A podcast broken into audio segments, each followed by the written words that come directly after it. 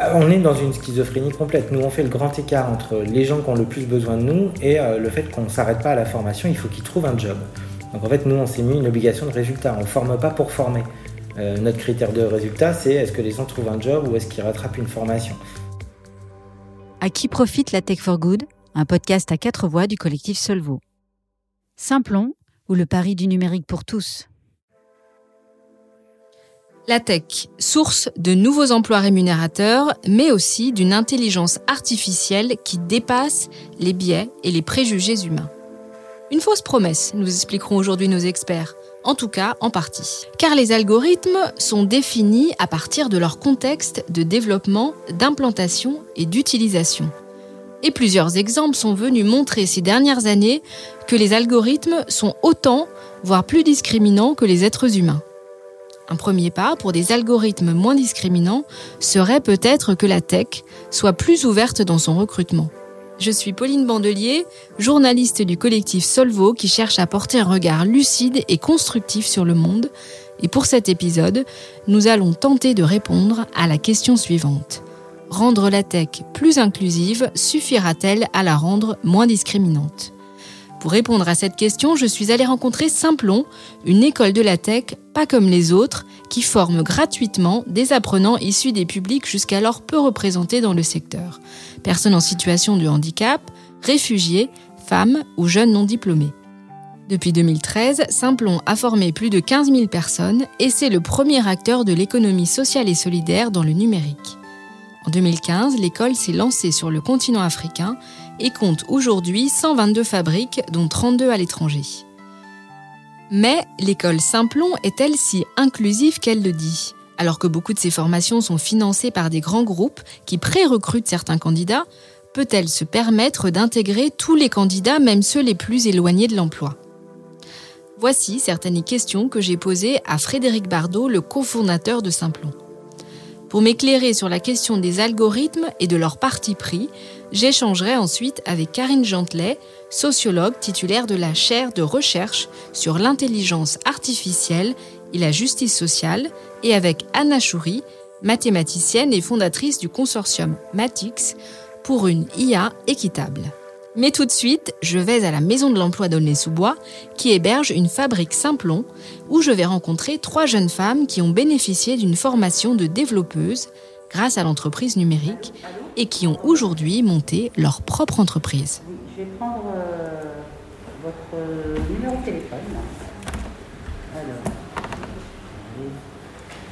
alors rappelez-moi votre nom.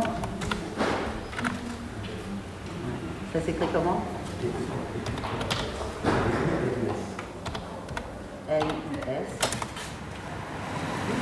Bonjour Bonjour, enchantée Pauline Donc moi c'est Maria, du coup de la Women's Web Agency. Donc là nous sommes au rez-de-chaussée, donc de la maison de l'emploi. Donc au rez-de-chaussée il y a euh, Simplon, l'organisme de formation. Donc c'est euh, ici qu'on a euh, effectué la formation aqueuse et également la formation développeur web.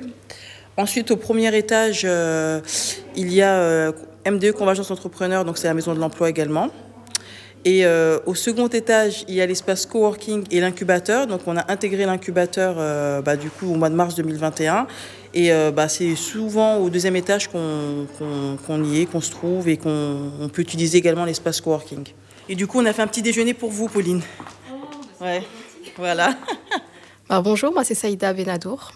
Donc je suis développeuse web, infographiste et euh, dans la Woman Web Agency, je suis présidente directrice générale. Alors moi, j'ai fait des études dans l'ESS, l'économie sociale et solidaire. Après ça, je voulais réaliser un rêve que j'avais depuis longtemps, c'était de devenir pâtissière. Du coup, j'ai travaillé cinq ans dans la pâtisserie. Et ensuite, je me suis intéressée à Simplon euh, parce qu'ils étaient beaucoup dans l'ESS. Et j'ai découvert qu'il y avait des formations euh, d'initiation dans le numérique. Et puis au final, j'ai fini par postuler j'ai été prise et voilà, une formation en amenant une autre. Euh, j'ai vraiment accroché avec le numérique, euh, les possibilités de création infinies. Je voyais ça un peu comme la pâtisserie, mais j'avais envie de voir autre chose. Et du coup, voilà comment j'ai atterri euh, dans le développement web. Alors bonjour, moi c'est Mirza Kanouel, j'ai 32 ans, je viens de Noisy-le-Sec et je suis développeuse web et au sein de la Women Web Agency, je suis directrice générale déléguée. J'étais en master histoire et sciences sociales Et ça ne me plaisait plus. Du coup, euh, j'ai voulu euh, arrêter. J'ai arrêté. Je me suis inscrite au Pôle emploi. J'ai fait euh, mes propres recherches. Et puis, avec Pôle emploi, j'ai aussi fait un projet qui m'a amené vers le web. Et en fait, j'ai découvert Simplon lors d'une réunion au Pôle emploi. Du coup, j'ai candidaté pour une première formation qui était aqueuse. C'est une formation de six semaines qui est exclusivement réservée aux femmes et qui nous permet de découvrir le numérique. Qu'est-ce qui vous plaît dans, dans le numérique? En fait, moi, j'avais fait de l'administration de base et c'était très redondant. Donc, euh, du coup, en fait, euh, dans le code, euh, ça change tout le temps, ça évolue et c'est ce qui me plaît. Donc, bonjour, donc moi, c'est Maria Maliki, j'ai 32 ans, je vis à Blanc-Ménil. Euh, je suis euh, donc du coup directrice générale du coup dans la Women's Web Agency et je suis également développeuse web. Donc moi j'ai fait euh, des études de comptabilité.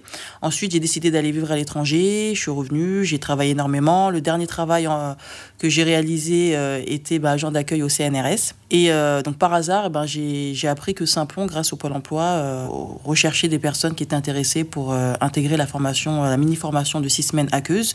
Et c'est grâce à cette formation là que j'ai connu Kenwell en on a créé des sites, on a fait de l'infographie, créé nos propres logos. Et euh, par la suite, on a fait une formation Apple Foundation Programme, donc toujours avec Simplon. Et euh, ensuite, on a fait une formation, bah, du coup, euh, développeur web et web full stack JS en JavaScript de 7 mois intensifs.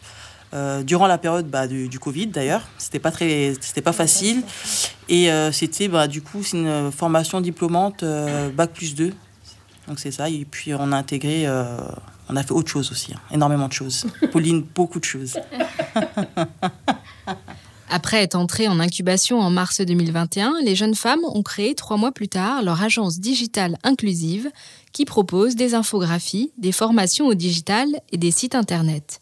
Quand je les ai rencontrées en novembre 2021, elles comptaient déjà une quinzaine de clients à leur actif, uniquement grâce aux bouche à oreille.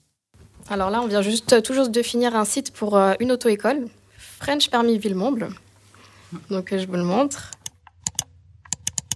Donc, euh, comme d'habitude, nos sites, en fait, euh, on a un, peu notre patte, c'est tout ce qui est illustration. Donc, on retrouve à chaque fois des petites illustrations qui mettent en avant le, client. On, a fait beaucoup d'auto-entrepreneurs, de, petites entreprises, mais on fait également pour des grosses structures, par exemple. là, on est sur un site de la mission locale, donc d'Aulnay-sous-Bois. La prochaine étape pour les trois entrepreneuses qui visent la rentabilité pour décembre 2022, le démarchage. Mais aussi faire prospérer les deux associations qu'elles ont créées en parallèle, J'entreprends au féminin qui organise des week-ends détente et motivation pour les femmes chefs d'entreprise, et WebUp, consacré à la découverte des métiers du numérique et à l'aide aux personnes en difficulté face aux nouvelles technologies. Une vraie révolution pour ces trois jeunes femmes qui n'avaient au départ aucun lien avec le secteur je pense que toutes les trois, on n'y avait jamais pensé et on n'avait jamais pensé que c'était accessible à nous, déjà en tant que femmes, et, euh, et parce qu'on n'avait jamais entendu parler de ça. Ces métiers-là, on ne les connaissait pas du tout. Et du coup, bah, ben, ça nous a permis de rencontrer des professionnels. Par exemple, à Canal+, on a vu qu'il y avait des femmes qui, qui travaillaient là-dedans. Euh, on a fait plein de rencontres, en fait. Et surtout, ce qui nous a nourris, c'était les expériences des anciens qui étaient passés par notre parcours. Et c'est ça, les voir réussir, les voir euh, être, euh, avoir un travail, etc. C'est ça qui nous a motivés et qui nous a poussés, voilà, à nous aussi nous lancer euh, Franchement, je connaissais pas du tout les métiers du numérique.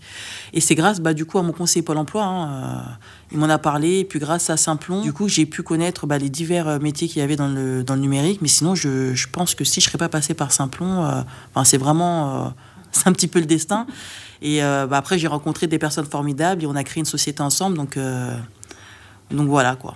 C'est même plus des personnes, c'est des sœurs, carrément. Un parcours exemplaire pour Maria, Saïda et Kenwell, qui ont donc passé deux paliers de formation intermédiaire chez Simplon avant de pouvoir intégrer une formation qualifiante de développeuse pour laquelle elles ont passé des tests. Le jour où je me trouve à la maison de l'emploi, justement, Simplon propose une formation d'une semaine, Digipop, qui permet à une vingtaine de jeunes de découvrir les métiers du numérique. Ok, ta voiture, elle est, elle est jaune.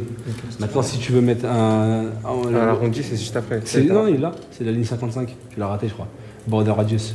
Ouais, c'est juste après. C'est difficile Non, ça va, c'est simple.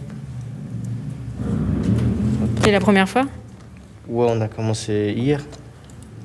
Et avant, tu n'avais jamais fait de, de code Non, j'ai jamais fait. Parce que parce qu'on a un bon prof aussi.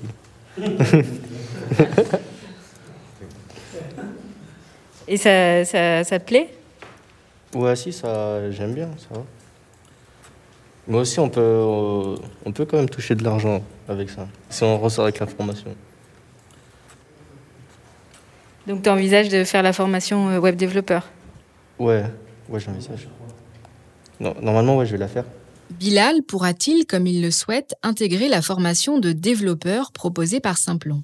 Pas si évident car pour chaque formation, Simplon reçoit 150 à 200 candidatures pour 24 places. Comment se fait la sélection des candidats? J'ai posé la question à Soufiane Rouas, chargé de projet formation pour Simplon à Aulnay-sous-Bois. Quand un candidat euh, arrive chez nous, son cursus, c'est il a trois entretiens, un entretien administratif, un entretien de motivation, un entretien technique. Et donc l'entretien de motivation est un peu celui qui est le plus déterminant. L'idée c'est de savoir bon, bah, si quelqu'un veut faire du développement web son métier, bon, bah, s'il vient et qu'il n'a pas un minima regardé sur internet, qu'il s'est pas un peu renseigné, qu'il n'a pas un peu mis les mains dans le cambouis, c'est vrai que ça en dit long un peu sur la motivation. Et pour nous, d'ailleurs, c'est un peu un critère de se dire bon, bah, il, a, il a quand même regardé, il est motivé, il n'est pas ultra motivé. Vous allez me dire oui, mais si vous en avez plus de 50 qui sont motivés, on fait comment?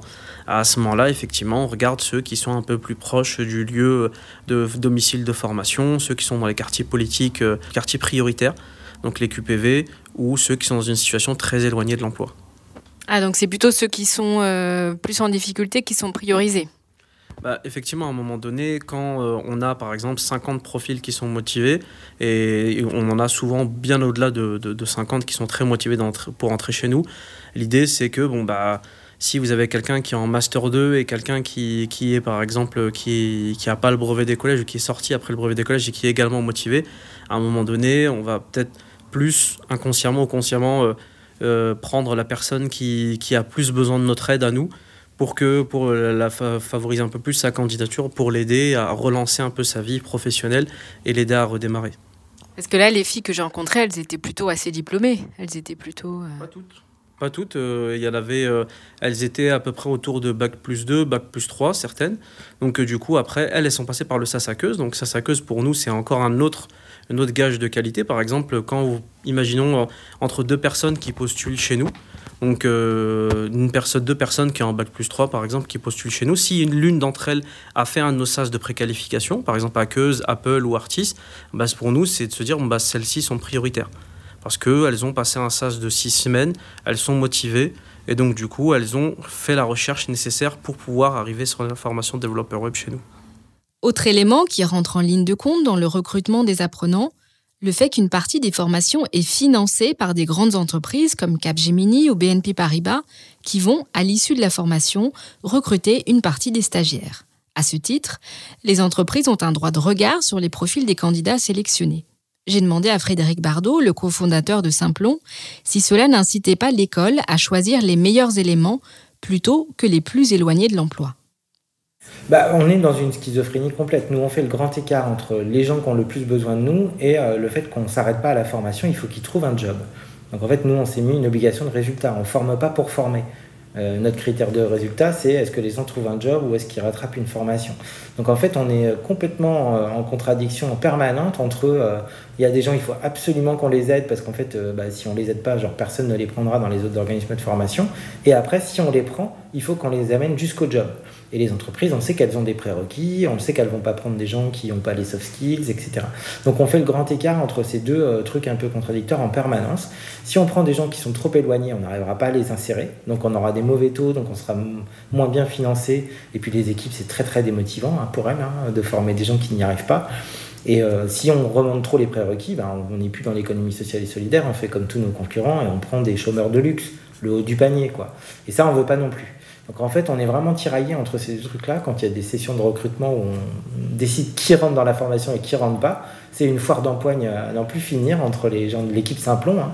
parce que euh, effectivement, il y en a, soit on prend des risques, soit on les prend pas, mais les risques, on peut les payer très cher. Et parfois, on est payé au résultat. C'est-à-dire qu'un euh, financeur nous dit euh, il nous faut 70% de retour à l'emploi, et si vous ne l'avez pas ça, bah, vous ne serez pas financé la prochaine fois. Donc en fait, c'est vraiment, enfin vous mettez le doigt sur le truc clé, hein, c'est vraiment la schizophrénie et le grand écart entre deux injonctions paradoxales. euh, la nécessité d'insertion et puis le fait que si on ne donne pas la chance à ceux qui en ont le plus besoin, bah, comment, comment est-ce qu'ils vont faire pour trouver un autre organisme de formation aussi inclusif que nous? Mais on ne l'est pas tant que ça. Effectivement, on prend des gens qui ont une appétence, qui sont motivés, qui ont la vie qui va avec. par exemple, les gens qui ont des problèmes médicaux, des problèmes de logement, on sait qu'ils risquent de décrocher de la formation. Et nous, on sait qu'on ne sait pas gérer ça. On n'a pas de travailleurs sociaux en interne, donc on ne les prend pas. Et ça, c'est assez frustrant pour les équipes. Hein. Par contre, les entreprises, elles sont, euh, elles sont tiraillées de la même façon que nous. Euh, les RH, les managers opérationnels, ils voudraient aller plus loin, mais ils savent aussi la réalité de leur propre boîte. Et ils savent que s'ils prennent des gens qui n'ont pas du tout les codes et compagnie, en fait, les gens, ils resteront pas. C'est la schizophrénie dans laquelle on est au quotidien. Mm. On le voit, pas si facile de toucher les personnes les plus éloignées de l'emploi quand on est soumis à une exigence de résultat de la part des donateurs mais aussi quand on a un budget limité qui rend difficile l'accompagnement des personnes les plus en difficulté. Une sélection qui permet à Simplon d'afficher des taux d'intégration dans l'emploi très bons, m'explique Carole Soucaille, la directrice de la mission locale d'Aulnay-sous-Bois. La Covid a toutefois rendu les employeurs plus frileux à l'idée de recruter des profils qui ne sortent pas de parcours classiques. Globalement, euh, sur les deux dernières années, les sorties de formation de Simplon, c'est 80% de sorties positives. CDI ou alternance. Donc euh, un fort taux de... Ça marche quoi, voilà, c'est ça le truc qu'il faut dire. C'est pour ça aussi qu'on veut démultiplier les choses et qu'on passe carrément sur un campus. Le strike qu'on fait avec euh, Simplon après sur les sorties de formation, ça nous ouvre des portes de grandes entreprises que nous n'avions pas nous. Par exemple, Simplon, lui, il travaille avec des grandes entreprises qui parrainent un petit peu des formations, Capgemini, Accenture, vente privée. Et nous, ça permet aux jeunes qu'on accompagne, à nos jeunes, bah, de rentrer dans ces entreprises. Voilà, c'est une porte que nous n'avions pas nous en direct. Une question de la diversification des profils au sein des grandes entreprises qui se pose en particulier dans le domaine de l'intelligence artificielle. En effet, ces dernières années, on a pu voir que loin de réduire les discriminations et les préjugés, dans certaines situations, les algorithmes contribuaient à les amplifier, nous rappelle la chercheuse Anna Choury, mathématicienne et fondatrice du consortium Matix pour une IA équitable une, intervention qui a marqué réellement euh, la, la, communauté euh, sur, sur ces questions-là, c'est une intervention de Joy Buolamni, qui est une, une femme de couleur euh, chercheuse au MIT, qui travaillait sur la reconnaissance faciale et qui a fait une intervention extraordinaire en expliquant que son algorithme ne la reconnaissait que si elle mettait un masque blanc sur le visage. Et ça a fait partie des, on va dire, des moments de rupture euh, tellement caricaturaux qu'on ne pouvait plus du tout ignorer la problématique de, biais algorithmiques. D'un point de vue de chercheur, euh, c'en était presque vexant parce que on a euh, une des visions de digitaliser et de, de transformer des process euh, humains existants en process numériques, algorithmiques, c'était que justement on allait pouvoir s'affranchir de la discrimination humaine et des biais humains parce que les mathématiques ne peuvent être que fondamentalement justes puisque euh, fondamentalement neutres et sans ces options-là, sans ces notions-là. Euh, donc évidemment, la, définition même de l'intelligence artificielle nous a rattrapés. Hein. On apprend des données, donc on apprend de ce qu'on voit. Et ce qu'on voit, c'est une représentation du monde. Et donc si notre représentation du monde, à la base, est biaisée, notre algorithme, qui lui est neutre, sera biaisé. Diversifier les profils qui travaillent dans la tech pour refléter l'ensemble de la société peut-il pour autant suffire à rendre les algorithmes plus inclusifs? C'est la question que j'ai posée à Frédéric Bardot et à Anna Choury. Nous, notre manière d'agir là-dessus, c'est de dire plus il y a de diversité dans les professionnels de l'IA, moins les IA pourraient être biaisés. Mais sauf que ça ne résout qu'une partie du problème. Les biais dans l'IA, ils viennent des professionnels qui les codent, mais ils viennent aussi des data et ils viennent aussi des modèles d'apprentissage. Donc ça, on sensibilise sur les deux autres points. On agit beaucoup sur la diversité. Plus il y aura de femmes, plus il y aura de gens différents, moins les IA seront biaisés. Mais euh, ça ne résout pas le problème, parce que vous pouvez avoir je sais 99% de diversité dans des data scientists. S'ils fonctionnent sur des data qui sont biaisés, les algos seront biaisés, les IA seront biaisés. Quoi. Donc ça ne résout qu'une partie du problème. En tout cas, on parle des différents sujets, et nous, là, on agit plus, c'est sur la diversité des professionnels. On a formé presque 1000 personnes sur l'IA. Il y a 35% de femmes, 50% de gens qui viennent des quartiers, plein de gens qui n'avaient pas de formation numérique et pas du tout ingénieurs. Donc ça, ça va nous rajouter de la diversité. Mais c'est l'épaisseur du trait, 1000 personnes. Mmh, c'est une goutte d'eau. Bien sûr. Donc on est aussi vachement modeste là-dessus parce que c'est pas ça. Les data scientists, ça reste des mâles blancs, PhD, bac plus 15. Au niveau technique, on a, euh, surtout en France, mais on n'est pas le seul pays, euh, on a compartimentalisé la, responsabilité. C'est-à-dire que l'ingénieur, euh, quelque part, n'a la responsabilité que de la réalisation technique. et, aujourd'hui, on va focaliser sur le développeur ou sur l'ingénieur la responsabilité des biais et des dérives. Et c'est là où moi je ne suis pas d'accord et où je pense que non seulement il faut diversifier au niveau de la technologie, au niveau des ingénieurs, parce que ça va amener des visions différentes, du recul sur ce qu'on est en train de faire, comment on est en train de le faire, mais il faut aussi re-répartir cette responsabilité où en dehors des chercheurs ou des, ou des startups, dans une très grosse société, il y a une chaîne de hiérarchie, il y a une chaîne de, commandement euh, qui fait que bien souvent, et bien trop souvent, la, vision n'est absolument pas donnée par euh, l'ingénieur ou par la technologie, mais par bien d'autres choses, euh, vision économique, vision stratégique euh, ou vision de, société, mais qui n'est pas forcément ni partagée, ni même expliquée à tous les niveaux. Et, et c'est cette vision-là aussi qui va amener des, on va dire des dangers, des problématiques de biais qui peuvent intervenir. Autre défi, ajoute la chercheuse, une tech plus inclusive ne rime pas toujours avec une tech rentable. Alors aujourd'hui, mathématiquement, on n'a pas de moyen de corriger la discrimination sans euh, faire diminuer la performance telle qu'elle est euh, définie économiquement aujourd'hui. Donc aujourd'hui, euh, quand on a quelque chose qui fonctionne économiquement au détriment d'une minorité, euh, mathématiquement, on est capable de supprimer cette discrimination, de faire en sorte que cette minorité ne soit plus systématiquement euh, discriminée. Par contre, ça va forcément faire diminuer la performance globale de l'algorithme. Et euh, c'est là où la, la notion de performance doit évoluer parce que finalement, c'est aussi un argument de vente, un argument stratégique dans une société qui est de plus en plus concernée par les notions d'éthique, par les notions également d'écologie, d'utilisation de ces données, qui vont remonter dans, ces problématiques, hein, parce que l'intelligence artificielle est aussi très consommatrice en ressources. Et donc ça fait partie de toutes ces notions de, de, bah, de, bénéfice-risque, quelque part. Est-ce que ça vaut le coup réellement qu'on utilise mes données à ce fin-là, avec ces impacts euh, écologiques-là C'est ces questions-là qui se posent de plus en plus aujourd'hui. Donc il y a un équilibre à trouver entre euh, la performance quantitative, économique de l'algorithme et la performance, on va dire, qualitative euh, et qu'on peut quantifier sur une pénétration du marché, par exemple.